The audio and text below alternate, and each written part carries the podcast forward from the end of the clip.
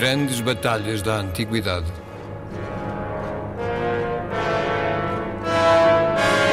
Um programa de Paulo Nazaré Santos.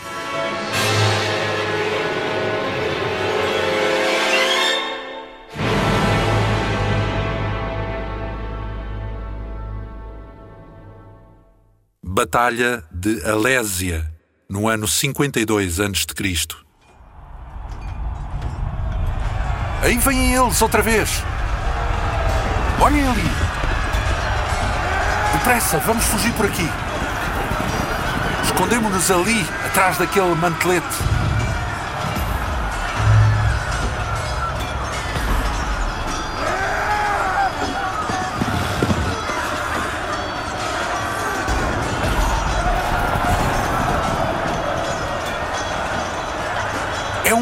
Novo ataque da cavalaria gaulesa. Baixem-se bem. Isto é terrível. É uma guerra sem tréguas. Não é comum atingir um tal grau de ferocidade num combate. Meu Deus, que violência brutal. Reparem, podemos espreitar por aqui, mas tenham cuidado.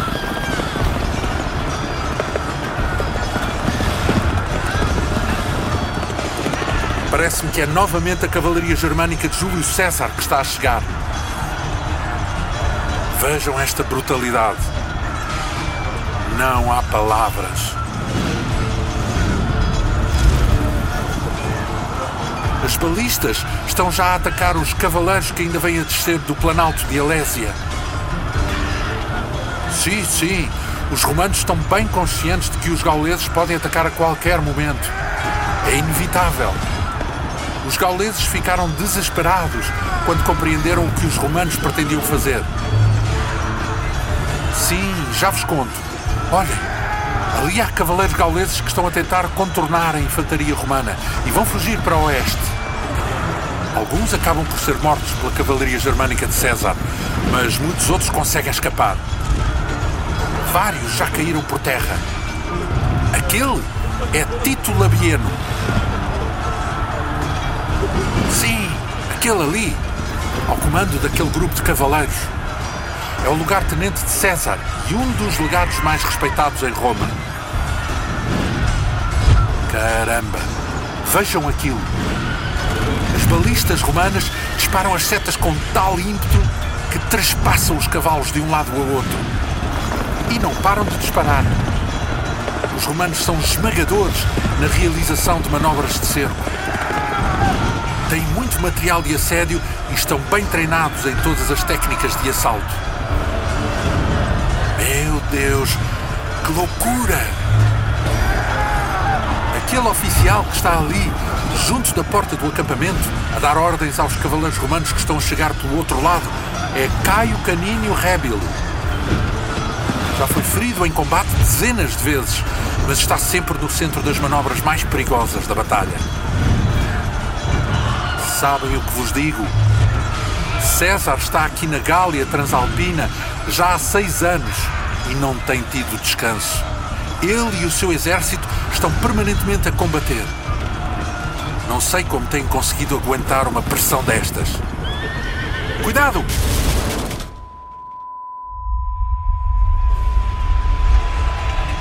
Vocês estão bem? Foram alguns cavaleiros gauleses a procurar fugir do disparo das balistas que acabaram por chocar violentamente contra este mantelete. Olhem, alguns deles caíram. Estão perdidos. Deram de caras com os cavaleiros de Caio, Antício e Regino, que estão a impedir a passagem. Mas há muitos outros cavaleiros gauleses que estão já a fugir em todas as direções. É impossível impedir a sua fuga. Eles estão a escapar. Olhem aqui para a nossa retaguarda. Já são centenas a fugir com a cavalaria germânica no seu encalço. Estão a escapar pelo vale do rio Ozerran. Quem são os cavaleiros germânicos? São cavaleiros das tribos germânicas que se aliaram a César. São extraordinários. E o general romano confia plenamente neles. Os germânicos não pertencem à cultura celta. São as tribos oriundas das regiões que estão muito para lá do Reno. Meu Deus, a Gália está a ferro e fogo. Vocês não podem sequer imaginar o nível de destruição a que chegou. Os gauleses incendiaram as suas próprias colheitas, as suas aldeias e cidades, para que os romanos não se apoderassem delas. Vercingetorix, o grande chefe gaulês, instigou todas estas tribos a que queimassem tudo para que os romanos não conseguissem suprimentos. Ardeu tudo nos territórios à nossa volta. É uma desolação. O que se vai passar aqui, em Alésia, irá determinar o futuro de toda a Gália. Ou Júlio César consegue finalmente dominar estas belicosas tribos, ou então será o fim da presença romana na Gália Transalpina.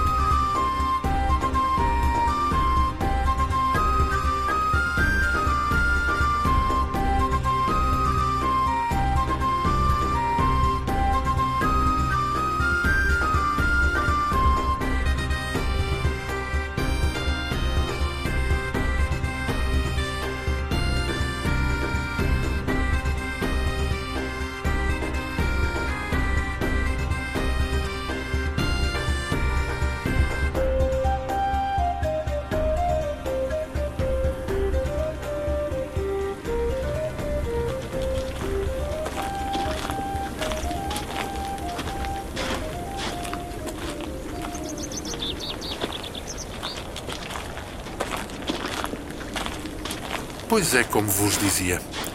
Desde que Júlio César chegou, que não há um único dia de paz na Gália.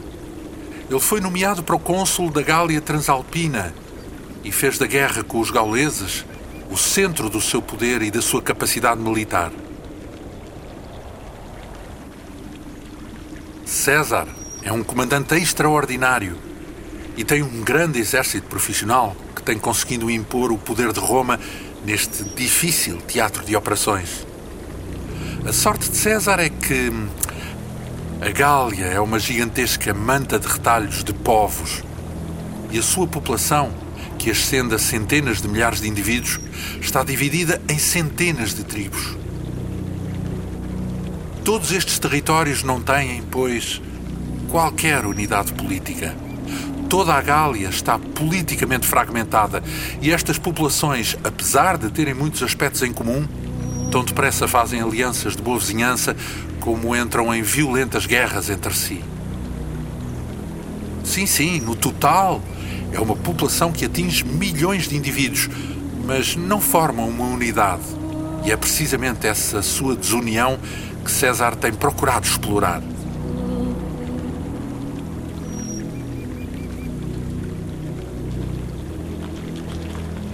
Vamos por este lado, para podermos seguir mais abrigados à sombra daquelas árvores.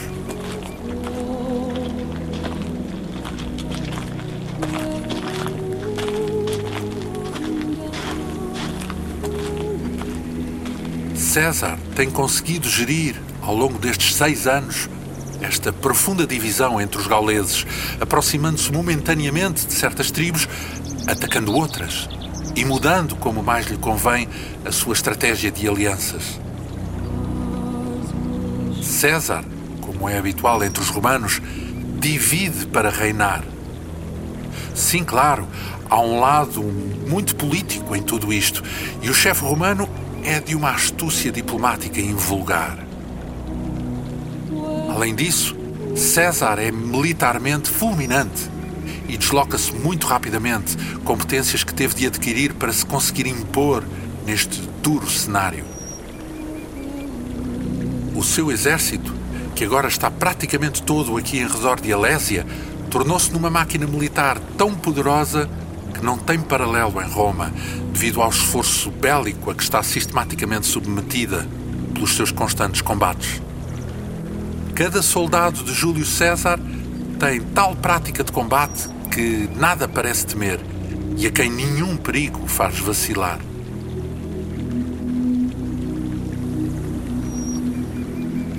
Estas legiões são a nata militar de Roma. E, mais do que ao Senado, estas tropas são de uma fidelidade incondicional a César. Ele estabeleceu uma relação de grande proximidade com todos os seus homens, conhecendo até muitos deles pelo próprio nome, e faz questão de lutar frequentemente lado a lado com eles. Incentiva-os durante as batalhas, dando prémios aos corajosos e ralhando com os mais temerosos. Vocês nem podem calcular como os romanos têm lucrado com esta guerra próprio César, quando veio para aqui tinha dívidas de milhões de sestércios, muito devido aos seus gastos perdulários nos jogos e nas grandes festas de Roma, tornou-se um dos homens mais ricos da República. Esta guerra é fundamental para as suas pretensões políticas e todos estes seus homens sabem que muito podem lucrar com a ascensão do seu comandante.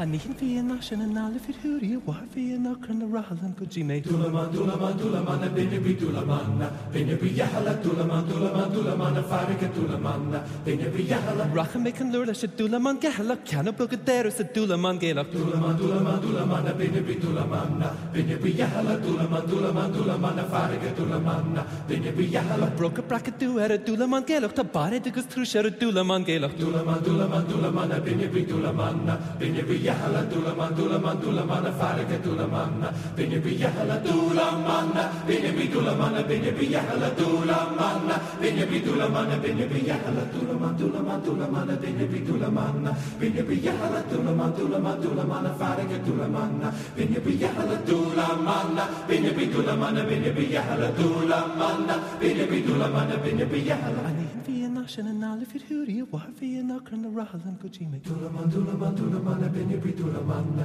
binne bí jehala túlaman túlaman túlaman a farige túlamanna binne bí jehala Cean bhí or a dúlaman déach a gach luis bhile a dúlaman mé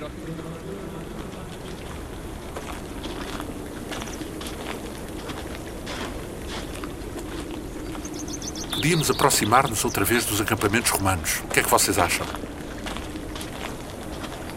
Por aí não. Os romanos têm muitos soldados de sentinela nessa área. É preferível irmos por aqui. Como os romanos têm conseguido enfrentar tantos gauleses? Bem, há inúmeras razões para isso. O tipo de combate dos gauleses é quase o antípoda do dos romanos.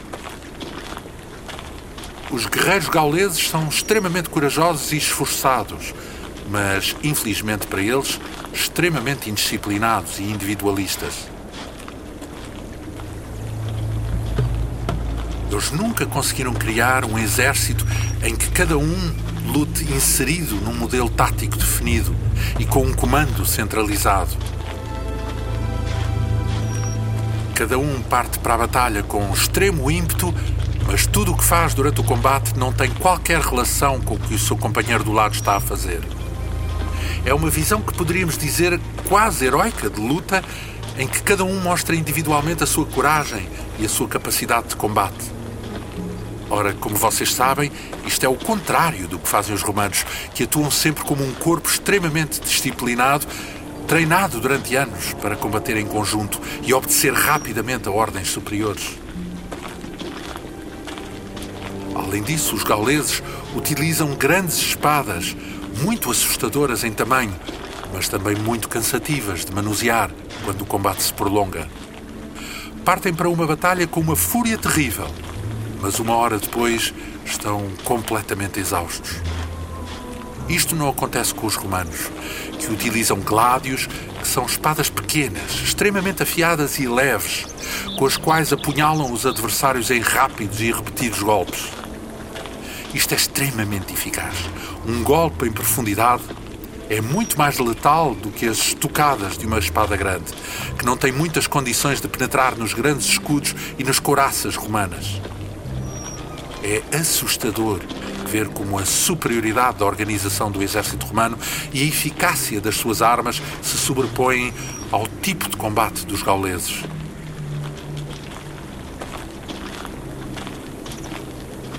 Devido a isto que os romanos já adquiriram uma auréola de invencibilidade aos olhos de todas estas tribos e muitas delas preferem até submeter-se do que terem de os enfrentar.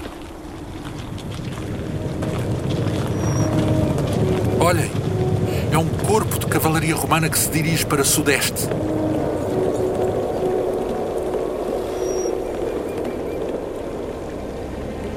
Parece-me que é Caio Antício Regino que está no seu comando que irão fazer? Sim, devem ser aí uns 200. Vamos descansar aqui um pouco.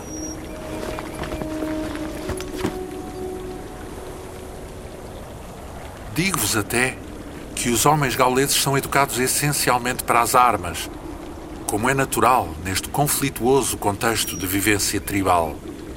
Menosprezam os trabalhos agrícolas, pois consideram que a verdadeira tarefa do homem é guerrear.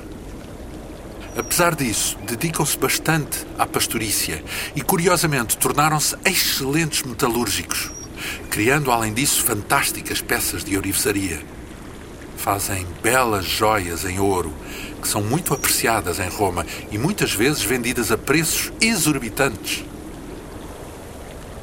Sim, sim, existem muitas tribos diferentes, com vários chefes e que lutam frequentemente pelo poder, mesmo dentro das suas próprias cidades. As mais importantes talvez se possam considerar as dos arvernos, dos nérvios e dos éduos.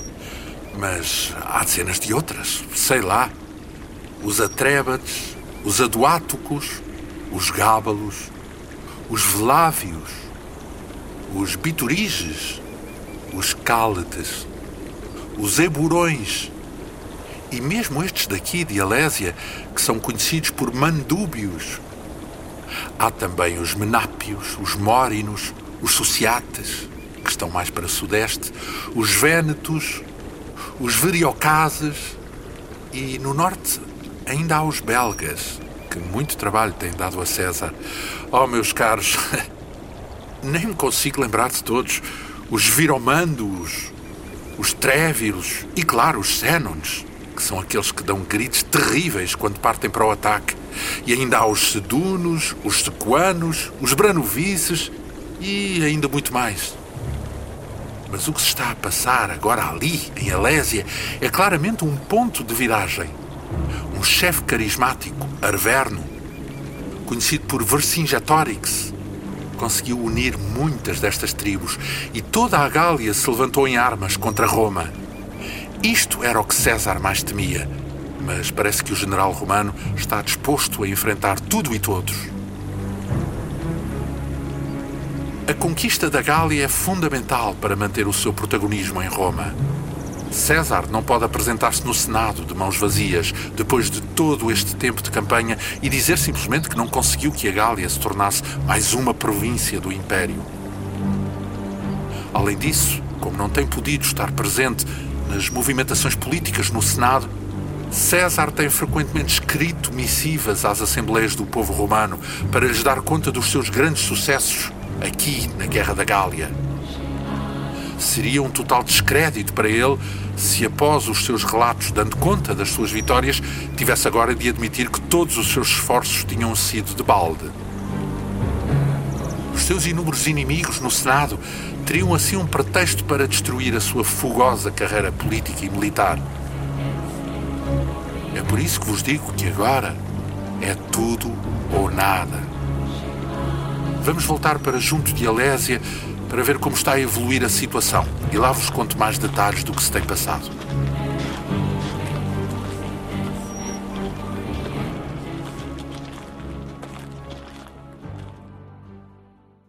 Quase curto este hier, qui futanus neo Pompeo Marco Crasso consulus, usipites Germani titem tenteri magna cum multitudine hominum flumen hrenum transierunt, non longia mari quo hrenus influt.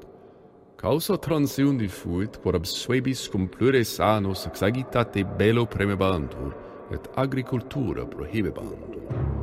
Sueborum gens est longe maxima pedagogissima Germania. Vamos ficar aqui. É um ponto suficientemente alto para estarmos protegidos e podermos ver o que se vai passar. Como vocês estão a ver, a Lésia, que é uma das grandes cidades galesas, foi construída sobre aquele planalto elevado de Uxuá, que deve ter aí uns 300 e tal metros de altura. Não se vê daqui na totalidade, mas eu sei que ele tem forma elíptica, medindo lá em cima uns 2 km de comprimento por uns 900 metros de largura. Deve ter uma área para aí de uns 90 hectares. Nesta parte ocidental do Planalto, como estão a ver, encontra-se a cidade. Do outro lado, Vercingetorix e os seus milhares de guerreiros construíram inicialmente um acampamento fortificado quando aqui chegaram. Refugiaram-se aqui porque vieram a fugir do exército de César, que os derrotou em Díbio e os perseguiu durante dezenas de quilómetros. Pouco tempo antes, César tinha sofrido um revés momentâneo na cidade gaulesa de Gergóvia e Vercingetorix pensou que ele retiraria para sul a fim de reagrupar o seu exército. Para surpresa do chefe gaulês, César decidiu encetar de imediato uma violenta perseguição aos gauleses e Vercingetorix viu-se forçado a fugir, tendo vindo para esta cidade altamente fortificada. Porque não enfrentou César? Oh, meus caros, os gauleses já compreenderam há muito que não têm condições de enfrentar frontalmente o exército de Júlio César. O seu tipo de luta com os romanos limita-se a ser uma guerra de guerrilha, atacando-os aqui e além, flagelando pequenos contingentes e procurando destruir os seus suprimentos. A Lésia pareceu assim um notável refúgio contra as investidas romanas, porque tem boas condições topográficas e é bem abastecida de água graças às suas fontes e aos seus inúmeros poços. Água é fundamental para manter um exército e há muita por aqui. Reparem nos dois generosos cursos de água lá embaixo. São o Oze, a norte, e aquele ali é o Ozeran, que fica mais para sul. Terreno aqui à volta tem também algum relevo e esta área mais regular que temos à nossa frente e se desenvolve para o oeste é a planície de Lome. A Lésia, com a invulgar altura do seu planalto, é uma posição quase inexpugnável. Olhem para aquilo. Observem como aquelas pendentes são abruptas. Para dificultar ainda mais, Vercingetorix mandou construir uma muralha que protege os seus poucos acessos. Qual seria o exército que se arriscaria a fazer um assalto frontal contra uma posição destas? Claro que César compreendeu que, apesar das suas dez legiões, tal era inviável e mandou construir uma muralha de circunvalação, que é o que vocês estão a ver os romanos a construir lá embaixo. São milhares de homens atarefados com as suas grandes pás a cavar para. que é uma muralha de circunvalação? Bem, é uma gigantesca manobra de assédio que consiste na construção de grandes fossos e de uma muralha de terra circundando a cidade, isolando-a.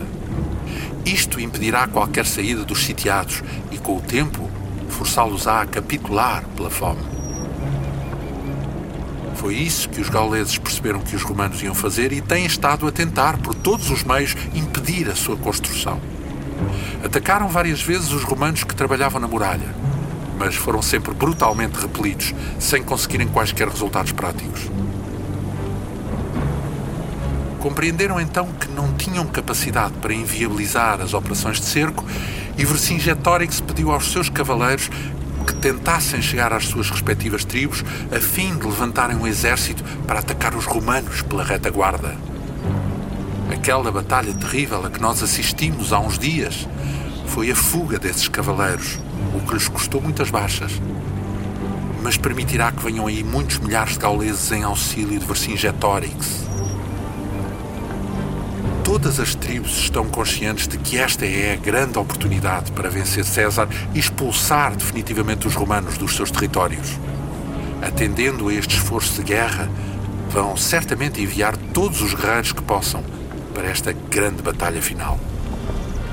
Estes romanos são incansáveis. Vocês já repararam na capacidade de trabalho destes homens?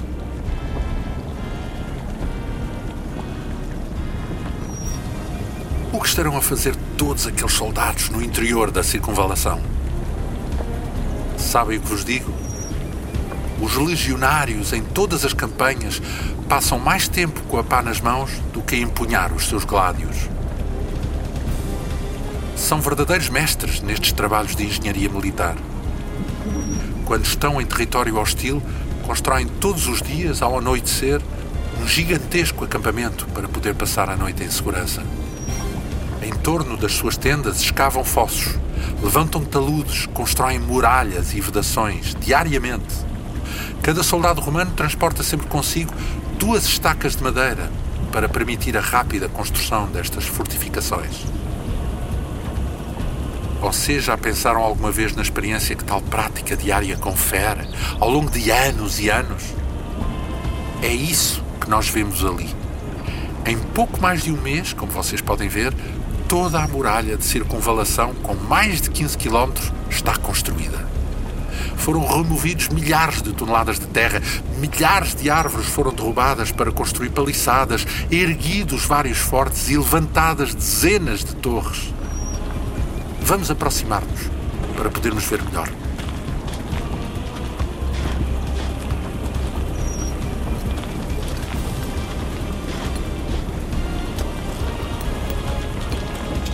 Quase não se acredita. Reparem, vejam aquela enorme fossa que está no interior da circunvalação. Tem uns 6 metros de largura e é bem possível que tenha outro tanto de profundidade. É incrível. Ainda por cima estão a enchê-la de água através de um canal com que a ligaram ao rio. Como conseguem energia para tanto? Estes homens de César são incansáveis e por ele estão dispostos a fazer tudo. Vamos por aqui. Já não se consegue passar para dentro, mas podemos espreitar pelo portão o que estão a fazer. Venham, venham. Olhem para aquilo. Vejam. Paralelamente à grande fossa, construíram ainda duas valas com uns 4 metros de profundidade, sendo que a terra que delas extraíram foi a usada para levantar este talude que está aqui na retaguarda. Construíram ainda sobre ele uma paliçada reforçada por um parapeito, nicho e torres. É curioso. Estão a trabalhar. Caramba! Vejam! todo o interior da muralha de circunvalação está repleto de armadilhas. Era por isso que nós víamos lá em cima tantos romanos a trabalhar aqui, sem percebermos o que faziam. Estão a escavar armadilhas na frente da muralha de circunvalação. Vejam, junto aqui à muralha estão cinco filas de covas que foram preenchidas com cipes, que são aquelas estacas farpadas que estão viradas para cima. Logo a seguir, em várias outras fileiras contínuas, estão já colocadas estacas pontiagudas instaladas em covas, a que os romanos chamam lírios, porque o seu formato lembra desta flor. Sim, sim, exatamente. São aquilo que se costuma chamar covas de lobo. Ali ao fundo ainda colocaram milhares de aguilhões de ferro para rasgar os pés ou as pernas de quem por ali passar a correr. Tudo isto vai ser depois tapado por uma camuflagem vegetal para que não se veja nem se saiba onde está cada uma das armadilhas. Ninguém vai conseguir passar aqui sem cair numa delas, pois são tantas e colocadas num padrão tão complexo que necessariamente se cairá numa qualquer. Pobres gauleses de Alésia estão definitivamente isolados do mundo. Acho que já nada os pode salvar.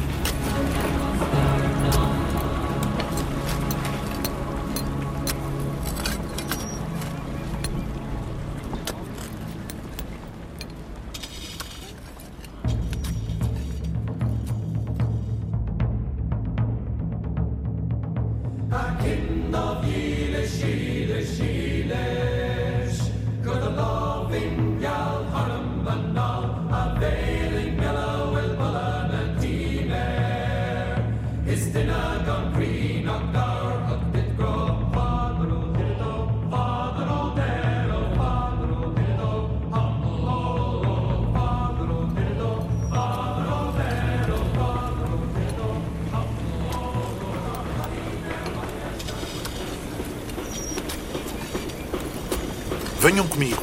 Vocês nem vão acreditar nos vossos próprios olhos. Estes romanos são loucos.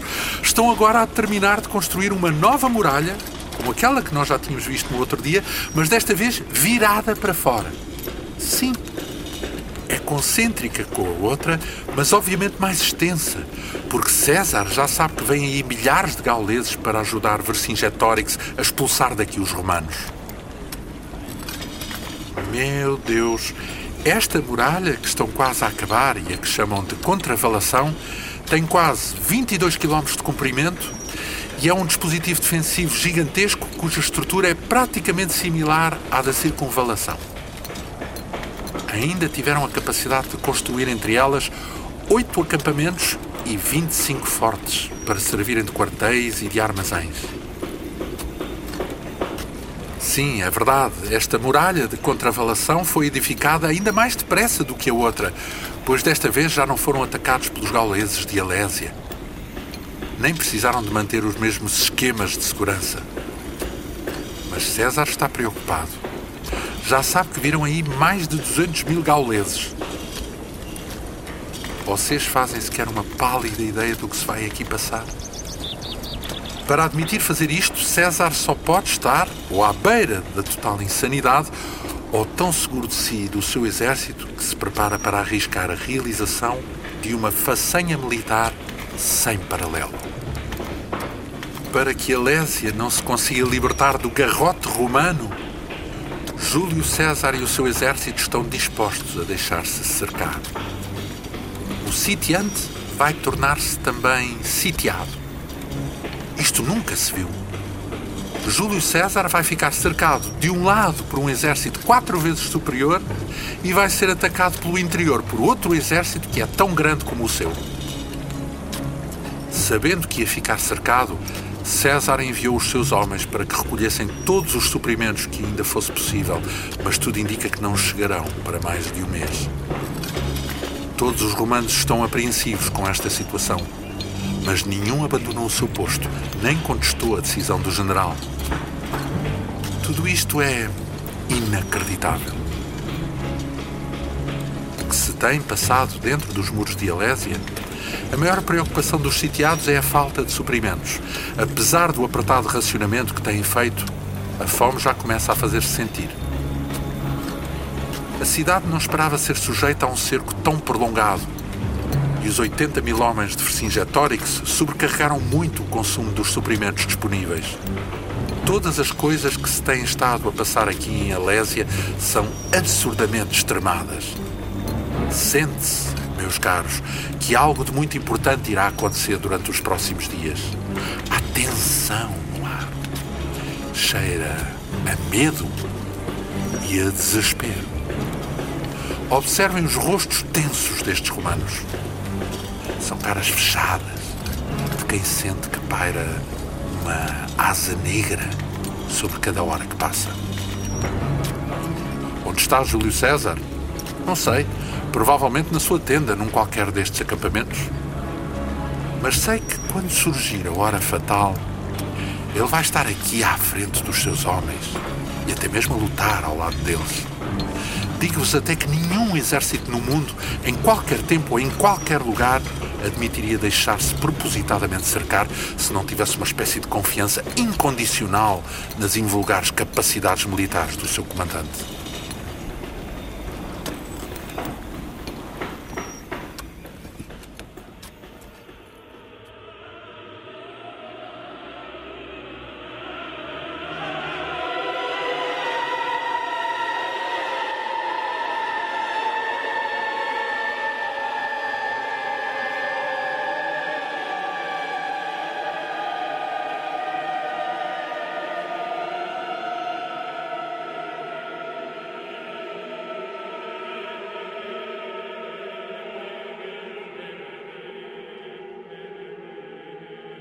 Esta espera é desesperante.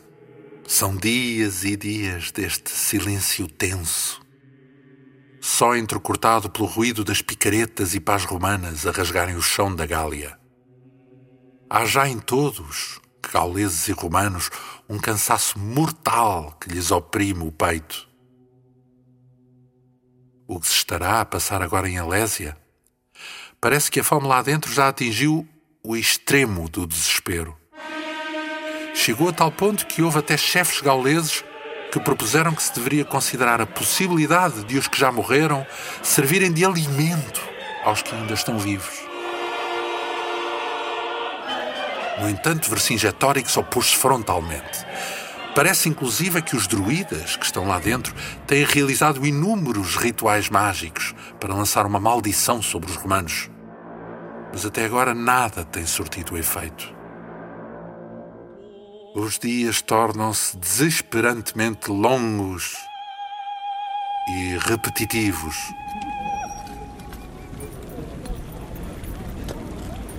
Reparem, é Caio Caninho Rébil que vem, como de costume, com uma centúria render a guarda nesta parte da muralha. Mata-se o tempo. Só a fome ou a chegada de mais gauleses poderá fazer mudar este terrível estado de coisas. Os romanos ainda procuram manter uma aparente normalidade nos acampamentos, comendo, bebendo, jogando e divertindo-se. Mas nota-se em todos a preocupação e o desalento. Esta espera é terrível. Vamos também descansar. Voltamos amanhã para ver se há novidades.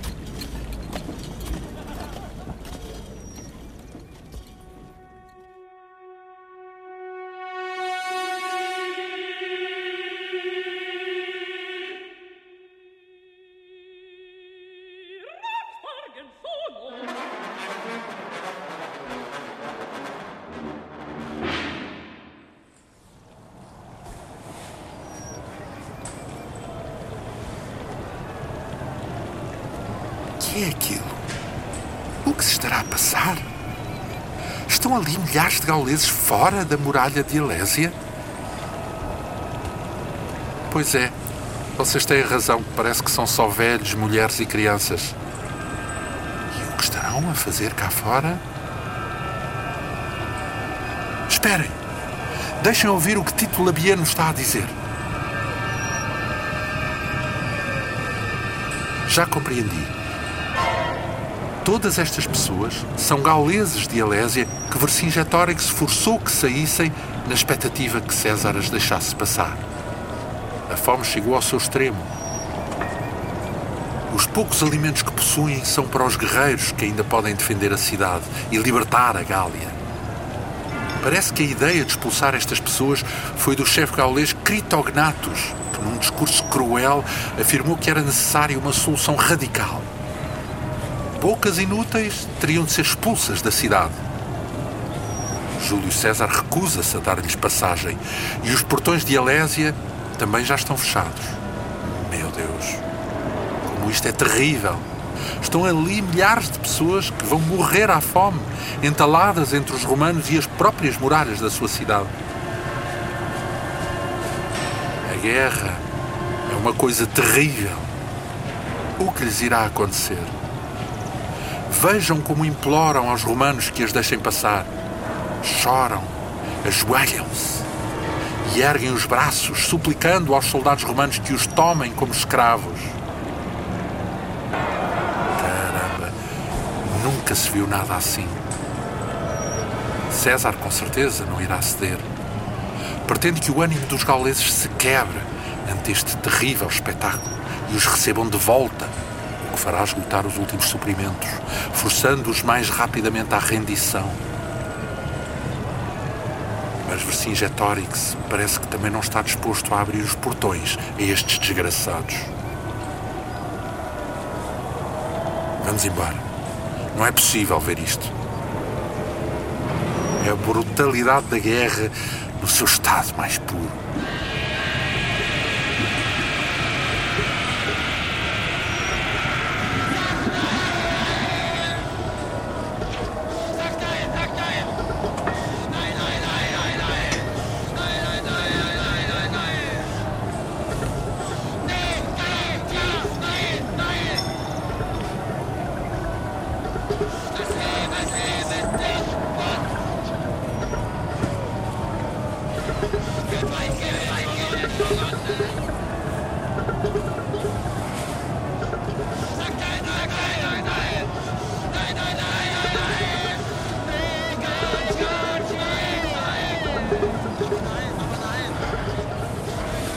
César não os deixou cruzar as linhas de defesa, velhos, mulheres e crianças dos mandúbios acabaram por morrer de fome e de sede entre os dois muros, ante o olhar apreensivo de todos os guerreiros.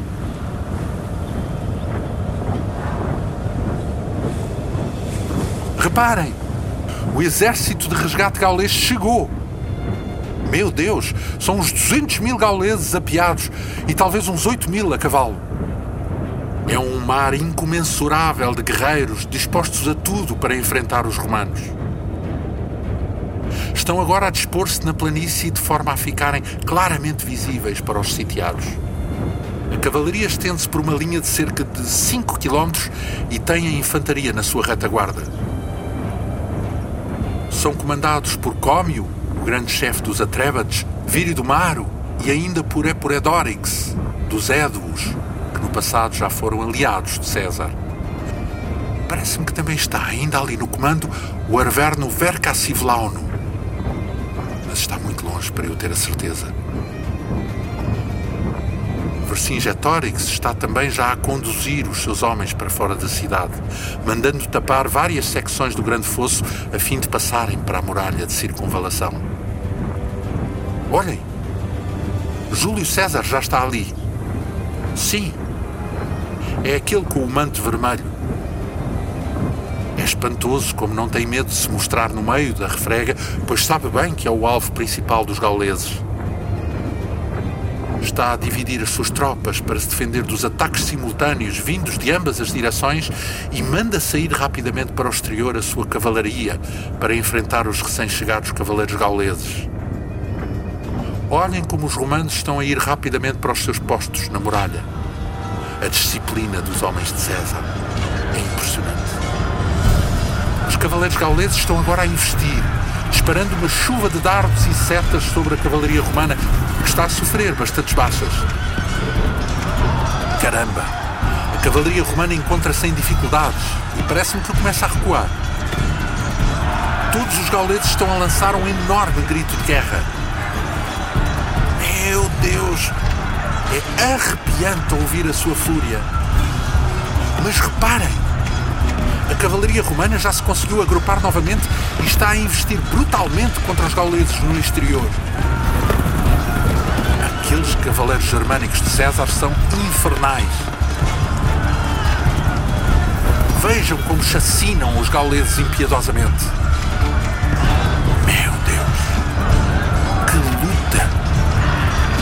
Vejam aquela carga arrasadora dos germânicos. Estão a desbaratar a cavalaria gaulesa. É inacreditável a fúria com que se luta. Toda a cavalaria romana está a investir agora sobre a infantaria gaulesa, que não tendo coraças é barbaramente dizimada. Meu Deus, já estão a começar a recuar. Os homens de Vercingetorix também se encontram em grandes dificuldades. Muitos caem nas armadilhas e são flagelados com dardos e setas atirados pelos romanos que estão no alto da muralha de circunvalação.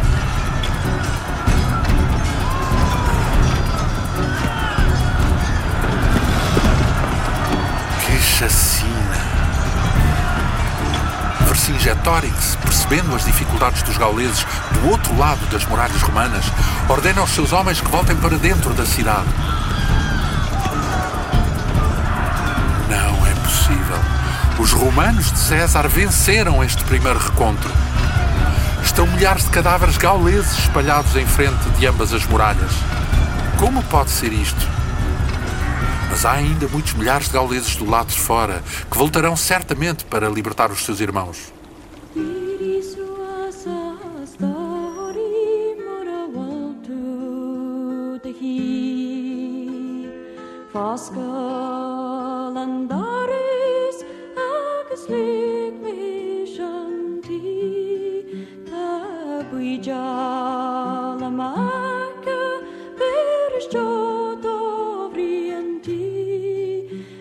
Esta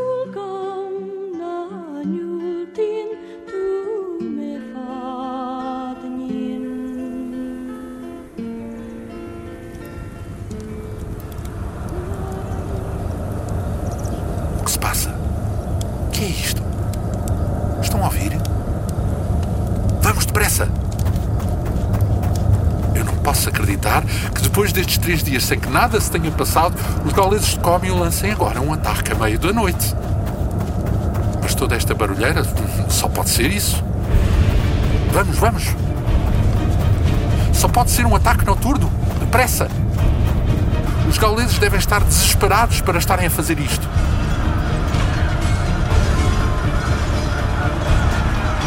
Meu Deus, é mesmo.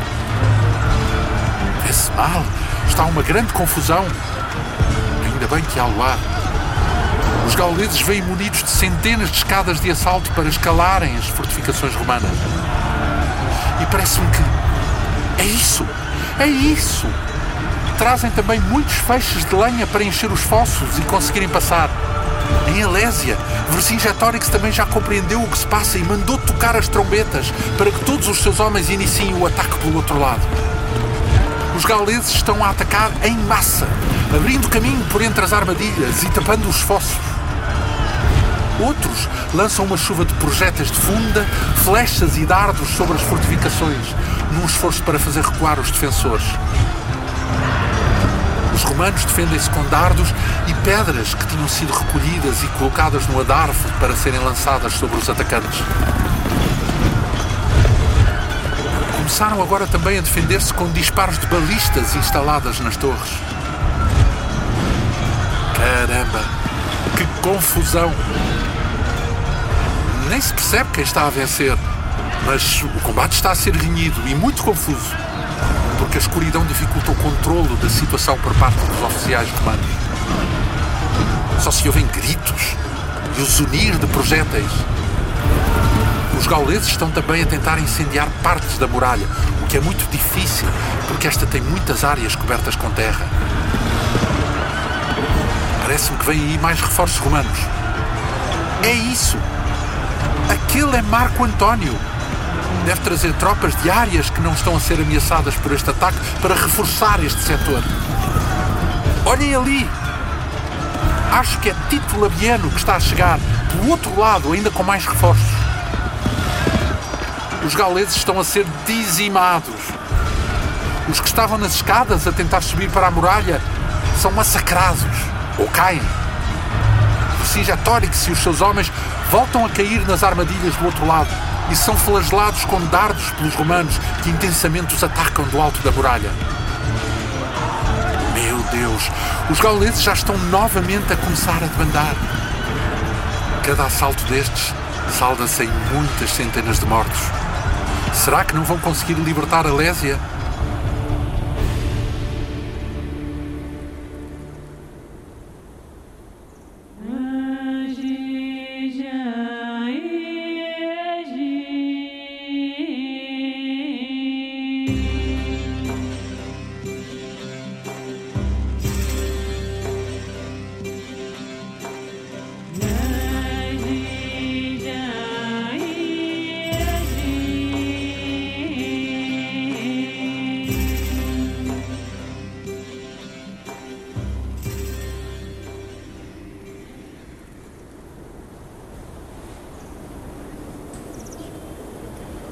Que noite terrível! Quase parecia o fim do mundo. Apesar da sua tremenda superioridade numérica, os gauleses não estão a conseguir derrotar os romanos. Vamos aproximar-nos da muralha.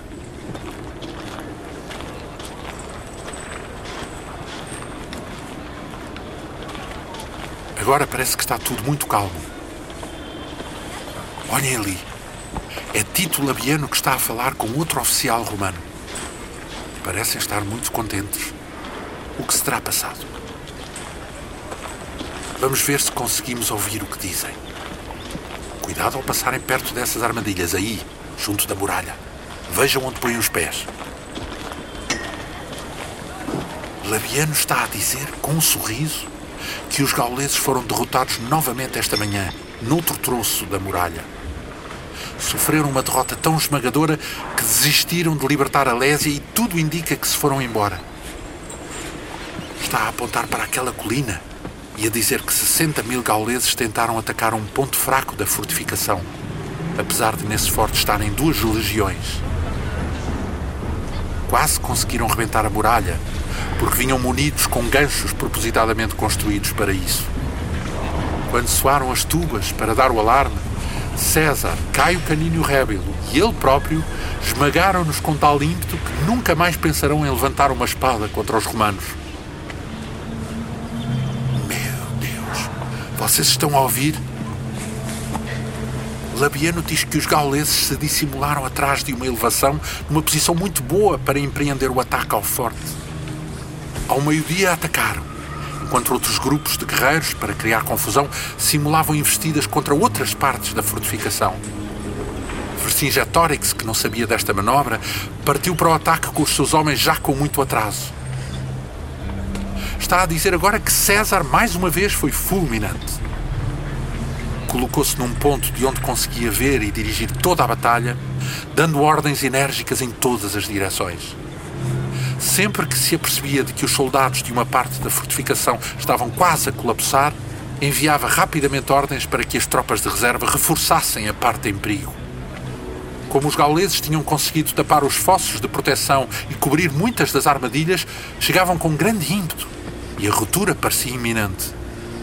Então diz que César lhe fez sinal para avançar com as suas cinco coortes e tentar segurar a posição enquanto lhe fosse possível.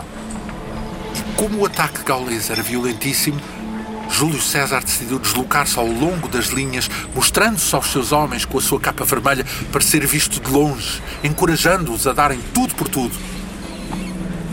Os homens de Vercingetorix lutaram então de forma tão desesperada para se libertarem e de modo a estabelecerem contacto com o exército de resgate que conseguiram eliminar grande parte dos defensores de uma secção da muralha.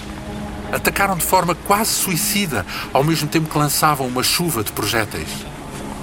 Meu Deus, o que terá acontecido depois? Escutem, escutem. Parece que César, que estava atento a tudo o que se passava, compreendeu o que estava a acontecer e ordenou mesmo a tempo a décimo bruto que os obrigasse novamente a recuar. Este conseguiu levar ainda mais cortes de reserva, tendo também se dirigido para lá Caio Fábio, com novas tropas. Como a luta ainda permanecia indefinida, juntou-se-lhes o próprio César com um grupo de soldados que mandou vir rapidamente de outro forte. A luta foi titânica lutava-se com as forças que nascem do desespero. Prevendo o evoluir da situação, César ordenou a uma parte da sua cavalaria que abandonasse a área das fortificações por uma zona afastada do local onde decorriam os principais recontros. Disse-lhes que se deslocassem pelo lado de fora para o forte que tinha sido atacado pelos gauleses, indo por outro caminho para os surpreender pela retaguarda. Sem perder tempo, foi o próprio César que comandou os últimos soldados de reserva para evitar o colapso do forte onde Labiano se encontrava em grandes dificuldades. Este tinha estado sob forte pressão e fora mesmo forçado a abandonar a proteção da muralha exterior. No entanto, formara logo atrás uma sólida linha de legionários que, apesar de completamente exaustos, estavam a conseguir ainda evitar que os adversários avançassem para dentro das fortificações. Quando os gauleses se aperceberam de que a cavalaria romana tinha dado a volta e investia diretamente na sua retaguarda, ficaram desesperados e encetaram uma fuga caótica. No meio da confusão que se gerou, foram mortos aos milhares. E os que conseguiram sair das fortificações foram perseguidos violentamente pela cavalaria germânica, que fez uma nova carnificina. Dos 60 mil gauleses que tiveram a coragem de vir novamente tentar libertar a Lésia, muito poucos poderão ainda contar aos netos que quase conseguiram libertar a Gália do jugo romano.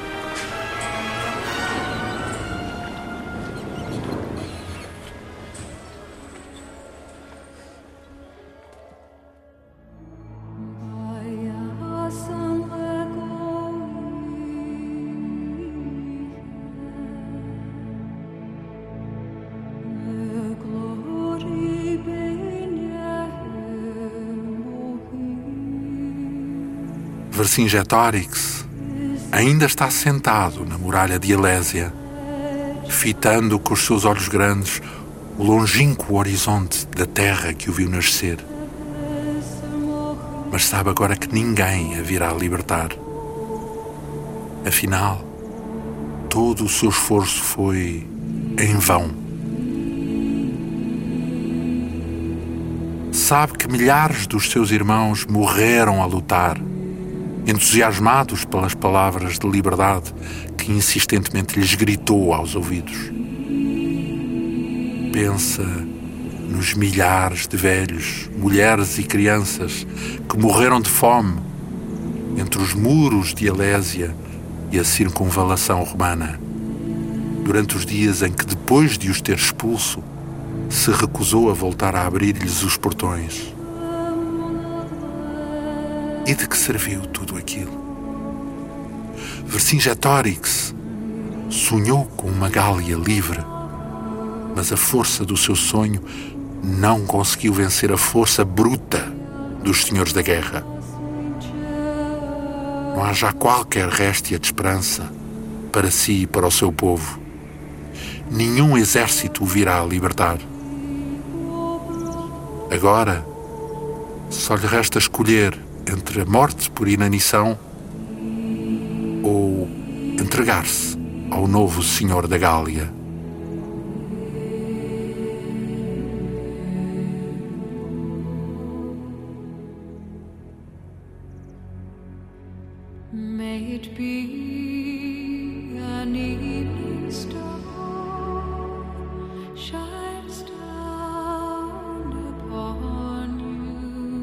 You. Vercingetorix colocou a sua melhor armadura e dirigiu-se ao acampamento de César no seu mais belo cavalo de batalha.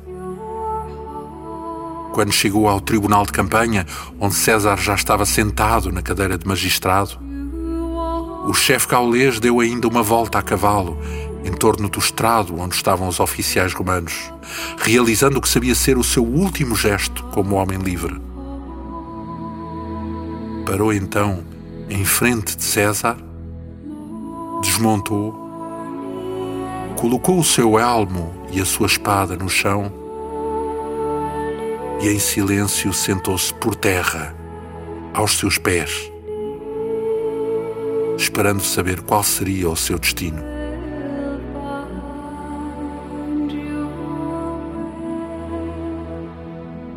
Seis anos esperará pacientemente num cárcere em Roma até que Júlio César decidisse celebrar os seus triunfos na Gália.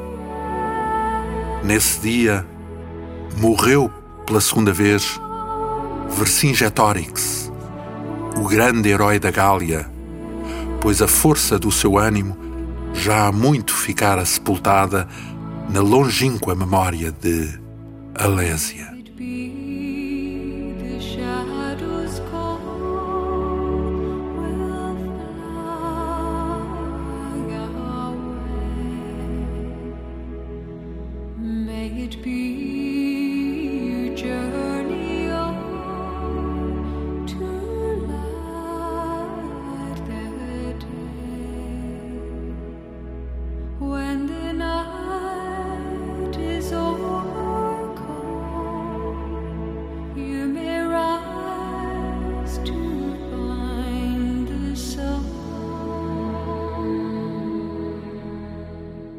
Grandes batalhas da Antiguidade.